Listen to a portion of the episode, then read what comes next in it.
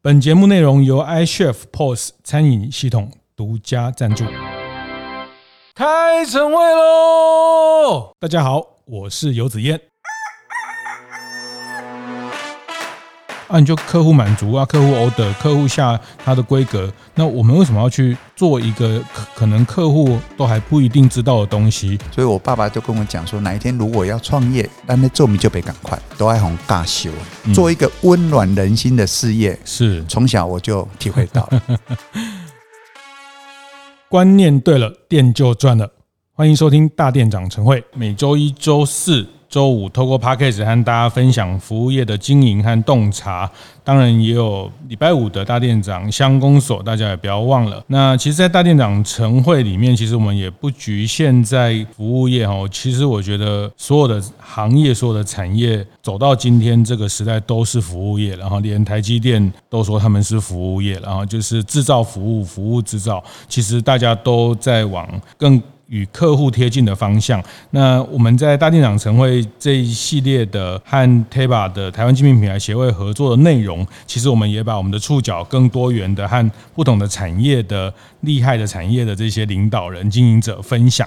那这一集。也要跟大家分享一个非常非常有意思的大叔哈，呃，这个早上每天早上晨跑六公里起跳哈，那个有一次我们在参加台湾精品品牌协会 TEBA 的活动，在日月潭，呃，我跟我太太六点多去湖边走走，人家都已经。跑完一轮，跑完两圈，那个呃，新彩实业的陈国清陈董事长啊，那先请陈董跟大家打个招呼。哎，大店长陈慧的各位听众 p o c k e t 的好朋友们，大家早安，大家好。是，那谢谢今天那个很很很开心可以跟呃陈董有一个这样的聊聊天的方式哈，那是一个台湾非常非常成功的企业家啊，不敢当，非常厉害的。隐形冠军，其实他现在讲隐形冠军对他已经不太公平了。他已经从呃跟很多国际的大品牌，呃，待会也会提到，其实跟 Nike 啦，跟呃这个很多很厉害的成衣品牌，其实都 co-brand 在一起了哈。因为他们有一个很厉害的东西，叫用咖啡渣去做成环保的衣服的材料。我我我想要再谈到陈董的专业是在纺织，哈，纺织是是。那其实我我那天特别在把新材的。整个企业的一些故事，呃，再去找了一下我，我觉得特别有意思的是，其实其实你从小就家里就是跟纺织，出生第一天就跟这个行业有关系了。是啊，我我妈妈跟我爸爸说，我是讲米亚朵汗呢，吃棉花长大的。是是是，我们都是吃棉花糖，你是吃棉花长大，为什么这样说？呃，其实很小的时候，我家里是种种田以外，我们爸爸妈妈他们还是做棉被。嗯，哦，那从我祖父开始，他祖父十二岁到现在应该一九十九岁了哈。嗯，我讲从十二岁到现在就是九十九年的棉被店，因为他十二岁就当人家的学徒，是是，所以从小就看到父母的辛苦，务农以外，他另外就是打棉被，打手工的打棉被。现在没有小朋友，现在没有人知道什么叫打棉被。锵锵锵，描描述一下这个棉被。现在大家都是直接去大卖场把棉被搬回来，就是。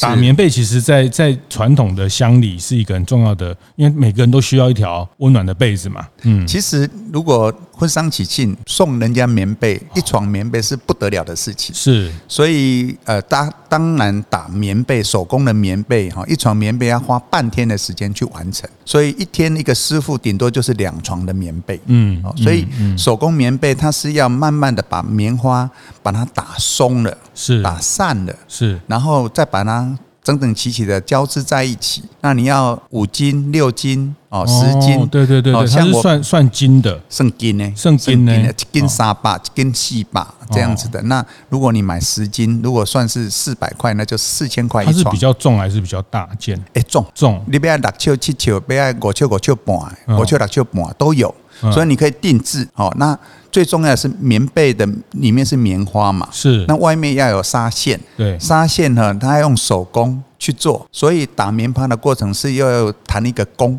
嗯。哦，有一个很背着很重的弓，是。然后要去弹它，嗯，那个五筋。哦，那弹起那棉花的高度哦，用那个牛筋，就我们的弹弦一样，就是。弹那个吉他那个弦一样，可那个弦很粗，是，他必须要用一个像玲珑的东西去把它打，是，所以那个玲珑是个木质的，那里面要灌铅，哦，冬天的时候我阿公就会用那个炉火，那用盐。哦，用铅哈，嗯，啊，去把它烧，把它溶解，把它灌在那个像一个像铃铛的那个很重的把手，然后去锵锵锵，嗯，所以一个师傅啊，他的手力手腕力很重，打的很大声的时候，甩棉被，甩棉被，那个棉花就弹得很开哦。所以如果手力好的师傅，大概四个小时就完成，是是。如果手力不够，大概要六个小时才能完成。所以那个师傅的考功也很重要，是。那另外还要砍 C。就是拉线哈，那我小时候从国小一年级开始就要做陪着父母做棉被了，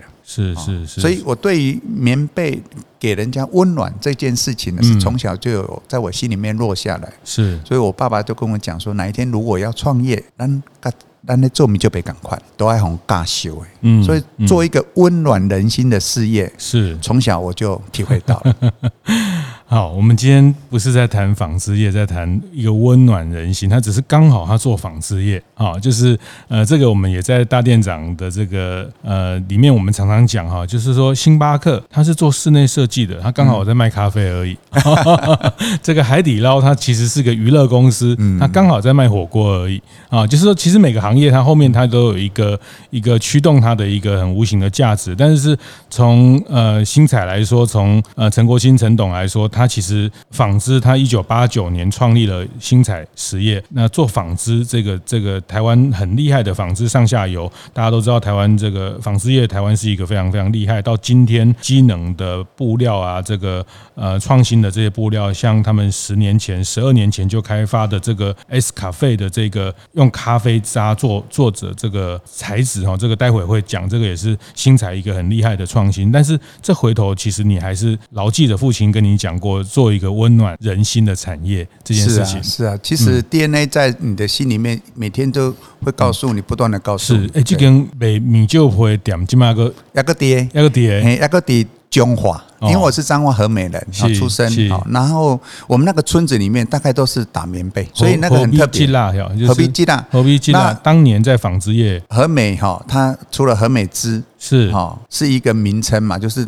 制造布料啊，纺织啊，织布很多很多。那时候强盛的时候有几千家，啊，今嘛可能诶，可能几十间吧。是哦，已经落落，已经没落了。嗯，但是传统的手工艺还是在的。是，所以我们那个村里面，除了这个。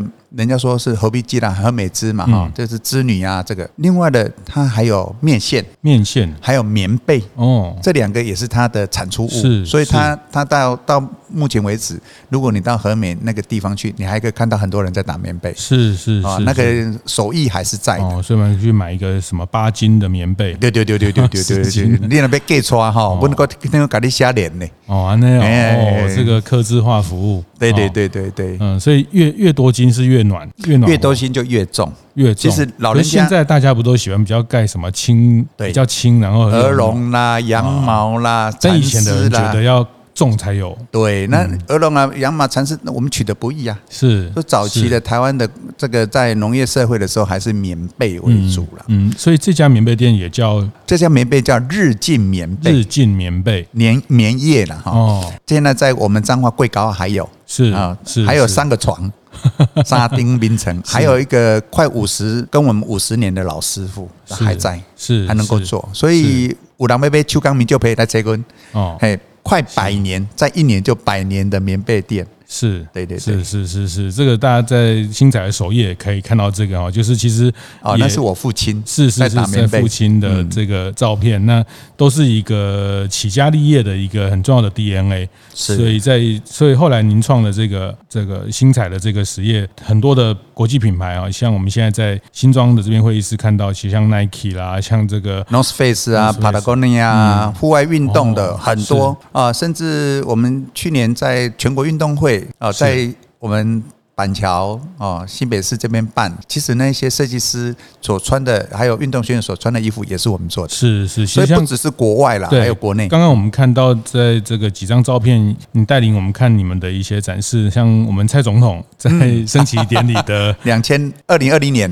的升旗典礼那件的啊发热衣，Stone Freeze，那也是我们的，是，那是非常具有前瞻性的发明。那你拿到世界发明的首奖。是是，但我觉得台湾的纺织业很厉害，大家都知道哈。那比如说，其实大家看那个，就从股价来看，那个我们这个股王，这个纺织业股王儒鸿也是这个好几百块的这个股价。那大家会看到，大哥，对，大家台湾这个纺织业的聚落其实非常的完整，然后到目前还是一个很厉害的供应链的这个合作的方式。但我我自己在看到。新材它特别材质上的这个咖啡渣的这个环保材料。这是第一个，那第二个，我觉得其实我们刚刚在这边跟董事长呃在闲聊的准备的过程，也有很多这边的伙伴经过哈，那董事长都很热情，跟这些年轻伙伴啊，从温哥华回来的，从伦敦回来，其实他现在在希望把自己呃这个新彩的这个变成一个孵梦的一个环境，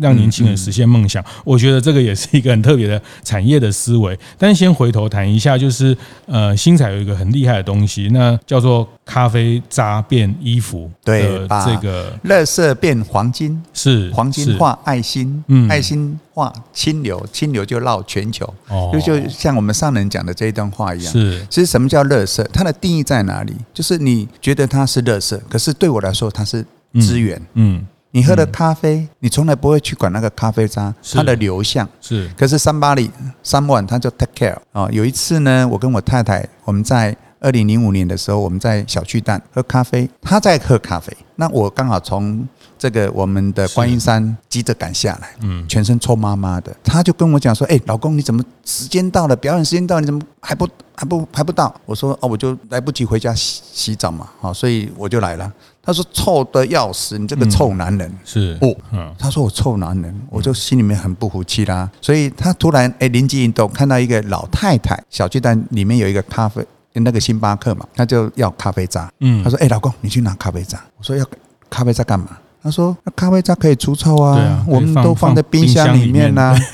那那那你身上那么臭哦？说哎，我就去拿了。是，他说那干嘛？难道难不成要我涂在身上？嗯，他说不用，你就抱着，我靠近我的身上，嗯，拿着。”是，所以我整场表演我就拿着那个咖啡渣，是是，靠近他的鼻孔，嗯嗯，把我的臭味给去除掉了。所以我回来就发现，哎，咖啡渣为什么可以除臭？是我们知道竹炭、木炭都可以除臭嘛，因为在滤过滤器。可是咖啡渣是不是有同样的功能呢？嗯，所以我就组织了一个研究小组。哦。因为老婆讲我臭男人，我就不服气，是，所以花了四年，花了六千万，完成了几百次的测试，嗯，几千次的尝试，然后。不断的时间送给我的品牌客户，像 Nike 啊、North Face 啊，这边跑步的、登山的，每半年就出一代。我大概经过了八代、九代才真正的成功。嗯嗯，就半年一代，半年一代这样。那请他们试穿，他们开始穿的时候是哇，这个东西好快哦，排汗又好，我咖啡的味道好香。后来呢，在半年之后呢，他觉得说 Jason。诶，ugly ugly，他说有点恶心的味道，为什么？因为沙县里面有咖啡油，咖啡油呢没有去除，跟我身上的油就粘在一起。哦哦，百思不解。后来我们发现了，哎，原来要把油脂给去除掉，就找了工具，那工具叫做超临界，就是人家在萃那个精油啊，那个设备叫 CO2。萃取那一台也要一一两千万，我们做做这个事情要要砸大钱做研究，过程当中当然就很多的失败。是，这也就是因为这样子，我们就发明了咖啡沙。是，那把它放在我们的沙线里面。嗯，那三杯咖啡五个保特瓶就成为。我们一个很重要的 slogan 是啊，就把乐色变黄金，嗯，啊，变成一个技术力，变成一个品牌力，是。那 S 咖啡就这样来的，是。那 S 是什么？不是 Starbucks，嗯，也不是 Syntex，也不是 Silence。它其实是你手上那一杯咖啡，很简单的 simple 哦，简单一杯咖啡，所以我们就用简单的那种发自于内心的初心，是，其实你的初心很重要嘛。就刚刚我讲的，我们家是做棉被，嗯，温暖人心。那如果你要做一杯很简单的咖啡，它能够影响到什么？嗯，所以我们就开始思思索，哦，简单一杯咖啡可以做好事，可以让世界更美好。是。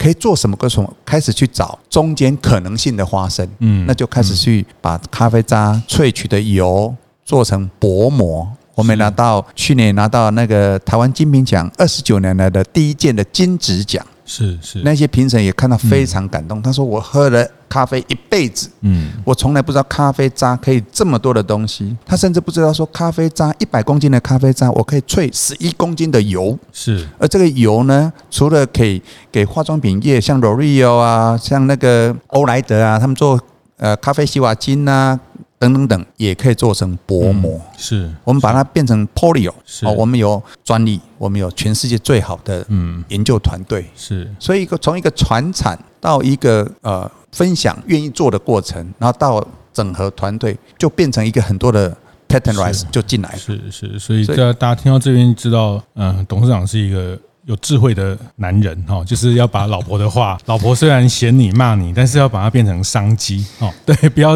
吐回去，好，不要跟他情绪那个说，我哪里错？对，听不吹大富贵，对对对，就是这句话，就是要听不吹大富贵，哈，就是一样这句话，他他把它转换成一个。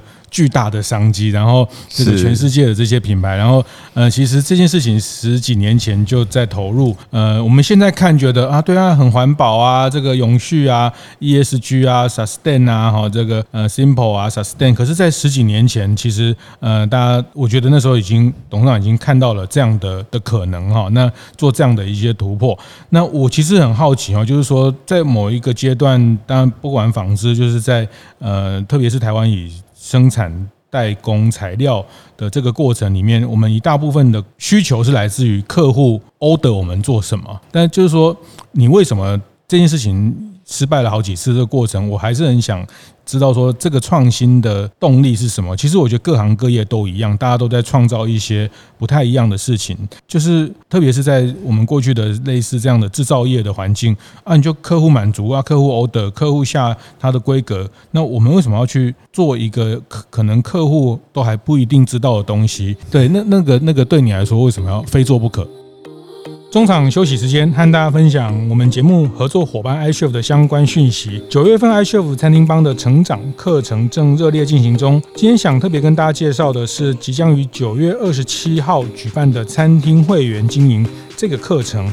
这也是 iCHEF 餐厅帮第一次推出的全新课程，特别邀请到知名的管理顾问公司合作，与餐厅老板一起探讨如何在经营熟客分众化行销时可以更得心应手，并且成功的发展出自己的铁粉。相信课程一定非常有趣，而且这也是一堂实体的课程，非常适合对会员经营有兴趣的经营者参加，和同业们一起切磋交流。关于更多的课程详细资讯，或是想知道 iCHEF 餐厅帮相关讯息都欢迎到 iCHEF 的粉丝专业看看哦。做一个可可能客户都还不一定知道的东西，对，那那个那个对你来说为什么要非做不可？我们都知道台湾哈过去农业社会到工业社会，然后一直以来都是 OEM，所以 OEM 就是制造哈，就是人家给你东西你就 copy，然后就做了哈，听话做做做嘛哈。可是这个没有原创性，是，这是 me too。我是 follow，所以我在我创业过过程当中，我有一个特别跟人家不一样的地方，就是我的 passion。嗯，我我是非常热情的人。是。第二个呢，我常常会从很细的角度看事情，尤其是越挫越勇。哦，所以我坚持不怕难。嗯，啊，就是越难我越想挑战它。是。所以从不怕难挑战难。这个过程当中呢，我们就会有一个坚持的力量。也就是说，我刚刚讲的是，假设你的研发过程有很多的不断的失败，可是你知道它的目的是对的，嗯，做对的事是。最重要嘛，哈。是，如果目的是对的，你也认知它可行的，那你应该找团队来，一个人是不可能的。嗯，就把团队 coordinate，你找各种的专业的人进来之后，你共同 cooking，嗯，来做对的事情，而且目标一致，大家有一个愿，有一个梦。一起走，所以过程当中不断的 try and nail 这个就是失败，失败会增加你的竞争力，因为别人也会跟着失败嘛。如果要走你的路径，嗯，他不可能一下子就 copy 到的。是，所以我们也就因为这样子，我们现在到现在为止，我们有九十八个世界级的专利。是是，而且连续十十二年、十三年得到都拿到台湾金品奖。嗯，我们刚刚讲的还拿到金质奖，啊，这是很不容易的事情。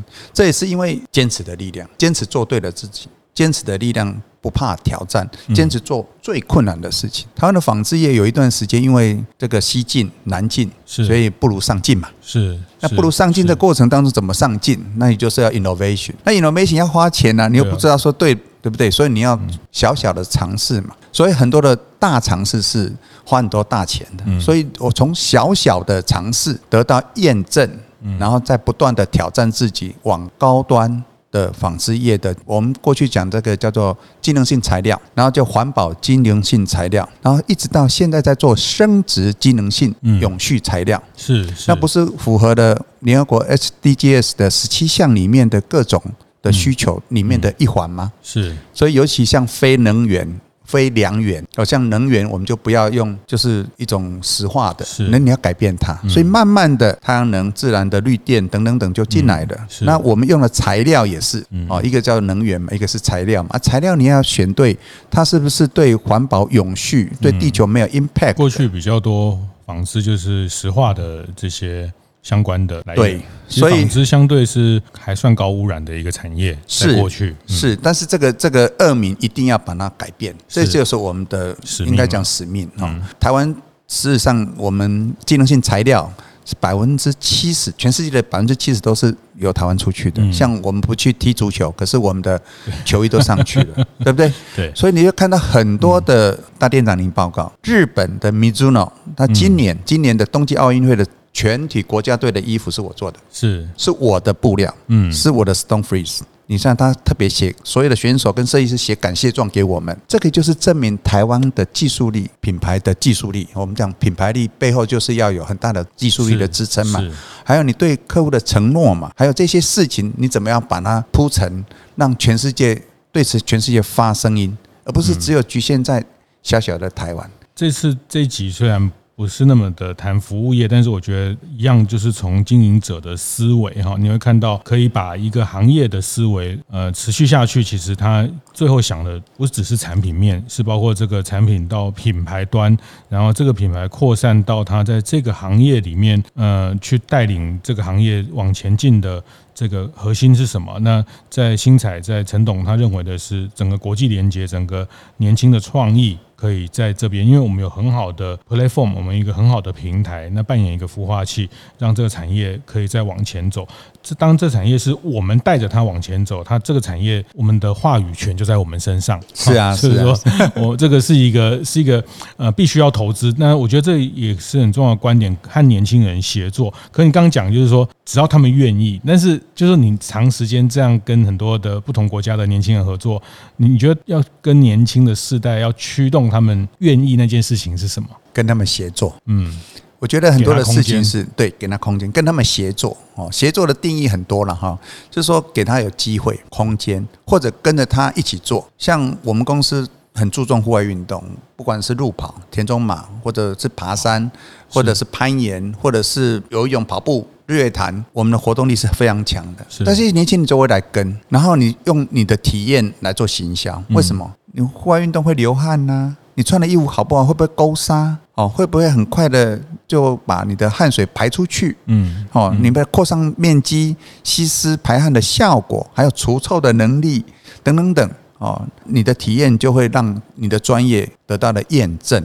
是，所以协同一起来做体验行销，一起让他们有机会。那当然背后的支持的力量就是技术嘛。像我们硕博士有五六十个，在我们的。台湾的公司里面，我们还有六百多个员工。那这些研究人员，这个团队，他们都是各大专院校的精英哦，不管是台科大、北科大、逢甲、辅大、亚东、黎明，其他的学校，我们都有。那来自于他们的流行设计产业，或者是纺织专业产业，或者是台青交的化工高阶能力哦，淡大的哦，文化的都有。那这些好的学生。教授都会推荐，是，所以我们每年在呃，只要让寒暑假人家来实习的时候，那些教授哇，赶快赶快来，因为我们很乐意，是哦，我们也提供了很好的学习环境。嗯嗯，那年轻有梦，有梦最美，可是背后的支持的力量就是技术力嘛。哦，那能如如果能够让他在台湾的这个技术力，让跟全世界的连接，他们的哦，语文能力也很强，资讯的掌握能力也很强，他就把他的这个资讯出去了。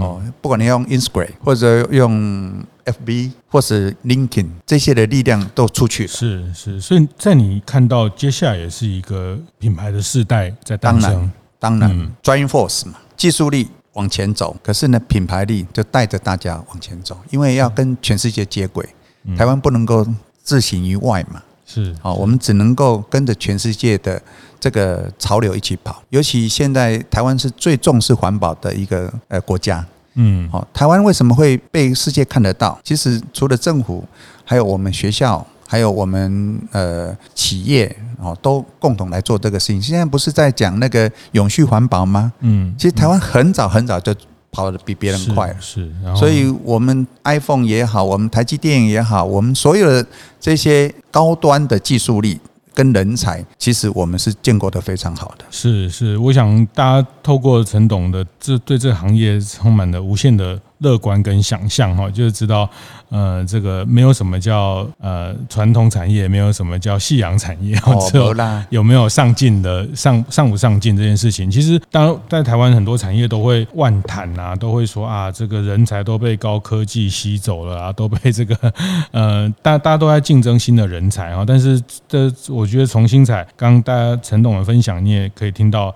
呃，人才不局限在这个地方，其实你把这个区域打开，这个国际的连接啊，那在呃海外的连接，其实台商不管制造业、服务业，其实都有很多海外的连接。怎么样善用这个海外的连接？我们在这个行业的投入，但是这件事情说到底，人才培育、人才培育，大家都懂，大家都不反对。但是我我在我看到了做得到、舍得做的人，不是那么不完全是全部的，对。这个我们有一个呃新材学院啊，然后同时我们成立一个叫做创价中心，是创造价值的中心。那我们也养培养哈年轻的这个族群啊，包括我们自自己在培养干部训练啊，因为我们不断不断的在扩张嘛。我们的呃工厂最近又投了一个十五亿，然后再把根留台湾、爱台湾这个呃蓝针厂、永续环保的蓝针厂建构好，在在我们观音工厂里面。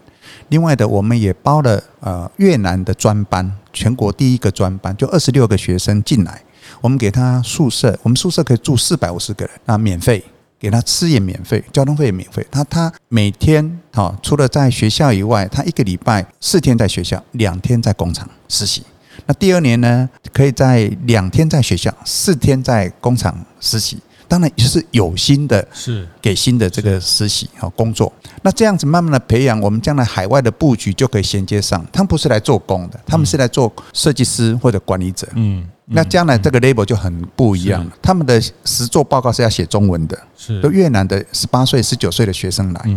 当然，像国内我们跟勤益，我们他们从沙鹿高工转呃勤益科技大学这样的专班，我们执行了四年，类似这样的专班我们在培训。然后我们在另外是把研发人员 higher level 的高 level 的这些研发人员从台金交还有这个几个科技大学来，我们请教授推荐。所以我们有很多的科技专案的申请跟国家的连结，你必须要去做啊。所以呃，中小企业处也好，呃，经济部工业局也好，还有我们国贸局也好，其实有很多的资源。我我想这个最后再把这个人才的问题再问深哦，就是其实我们回头看，呃，其实我在这这次要来跟董事长。谈之前，我一直在想，哎，为什么他这个行业可以这样的不断的走在与时俱进，甚至超前部署？其实我今天得到的答案，其实核心还是在人才。对，还是在人才，还是在人才的投资，还是在视野的打开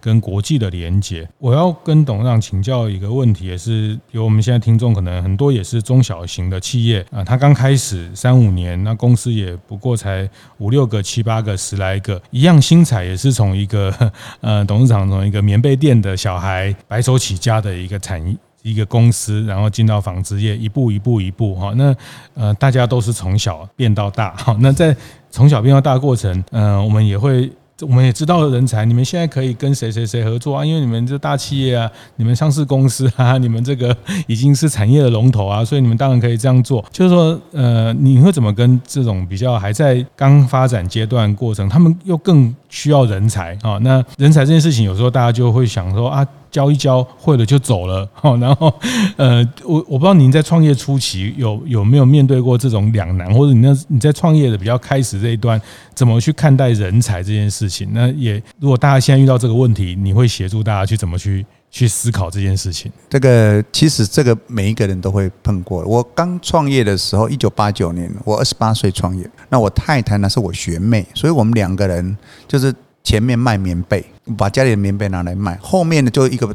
一个办公桌，我从贸易开始，嗯，那我就从彰化买一些坯布，然后送到南市去，然后就卖给一些像那时候的尔玛，哦，然后从外销的，然后去找贸易商说跟我买布料，嗯，这样开始。那我太太就在前面卖棉被，嗯，她甚至在吉路旁边的小巷子，是，那他还去帮人家布置那种棉被，然后在家里要装棉被，所以挺着大肚子做这个事情。所以从两个人，一个小妹开始。当然，你要抠团队，这我认为是经营者要做的事情。是，你一个人要这样从公公务、从小弟、从这个老板，公他给你的是头给给共建的了哈。这些过程当中呢，是你的亲身体验。是，那我一个个性，我的习惯就是会做记录。嗯，所以我每一个的过程当中，我的记录力就非常好。所以我希望我的。团队可就看得到，那什么叫团队？就找工读生啊。那时候你没有钱就找工读生。那一开始，那接着呢？哎，开始就有累积了嘛，哈，你的获利，然后呃，服务力也很好，然后获利就开始进来了。那贸易商觉得你做的很好，他就给你更多的订单。是，所以我们是不断不断的这样子把人才给聚焦进来。当然，人才会流失啊。流失你不要怕，你只要很诚心的跟他沟通，嗯。哦，他三万他拿，我们从出去再回来的，从两次三次我们都愿意收，是是，原因是什么？只有你真心跟这个团队凝聚在一起，团队的凝聚力有了，产生了共识，你就利润分享，所以共享这个是非常非常重要。嗯，掏给爱五新帮了，嗯。啊，新帮了他多，是，我想很多事情。人家都看得到，嗯，你把我当成家人，我就当然把你当成家人，嗯，所以这样子融凝聚凝聚，我们到现在同仁公司三十三年了，二十几年的一堆，嗯，哦，从我创业没有几个人。进进出出，你都永远大门都是开的，open always open，嗯，哦，这。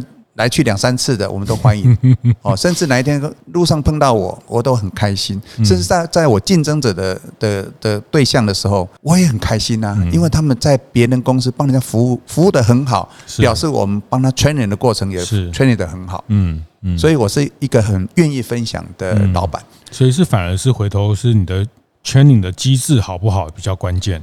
所以我很早很早就把公司的从我刚讲记录很重要嘛，那你的呃员工训练手册就开始建构。是，那建构之后呢，你很多的大企业就很多的这个呃样板嘛。哦。比方讲说，你说台塑，台塑企业里面有很多的经营哲学，是，他怎么去写那 SOP，你就可以 follow 嘛。所以有依据。那你多多读一点书，多看看人家的案例，嗯，那你就可以慢慢把团队给经营上。来，嗯，那就赋予他的这个责任嘛。一开始我当然是什么都兼，那慢慢的我就把我的工作开始分开了，我只要做业务，那其他的公务啦、跑工厂的事情就这样的。让他们做，那慢慢的，哎，团队就经营的也不错啦，就觉得工厂不够我们用了，我们就自己建厂，嗯，开厂，嗯，所以这些等等等的过程呢，一从贸易行为变成制造行为，变成自己开工厂，然后建变成建构垂直整个一条龙，然后是。到最后变成有一个很棒的出海口，嗯，然后再发自于你的研发创新的精神。嗯，好，那因为累积财富就是放在口袋啦，是累积财富最好的方式就用在设备、用在人力、人才上，嗯，那让他们帮你赚更多的钱，是是，那这样子就会变成共荣共享，是，那其实这个就是未来，就是投资未来，所以人才其实是一个决决胜点。哦，那当然，对的人才是你老板要亲自去下下功夫的。嗯，我们虽然有人资，我们虽然有 resource，但是你的智慧的眼光是很重要。呃，过去因为在财经媒体做一些采访，其实会很多呃 CEO，其实他。一天大概呃全部的时间大概超过一半都是在找他的下一个团队的，或是人花的时间都在人的这个辨识人才的取得，这个反而是 CEO 很重要的业务。那业务的部分啊，这个客户的服务，他都可以有团队去。那其实就是怎么样把人对的人找进来，是，然后对的人去培养。那当然刚呃陈董也分享，呃是做好给爱五龙了哈，这个这个 五龙造福了，五龙叫能舍才能得啦。是，所以这个事情也也是一个一个你能不能去去把这个局做大的一个关键哦。这个我也理解，就是回回头看为什么你刚刚提到，其实你们现在也在做新彩学院啊。其实你觉得这个知识的投资、人才的投资，嗯，那这个系统的投资，它其实都是在未来的投资这件事情。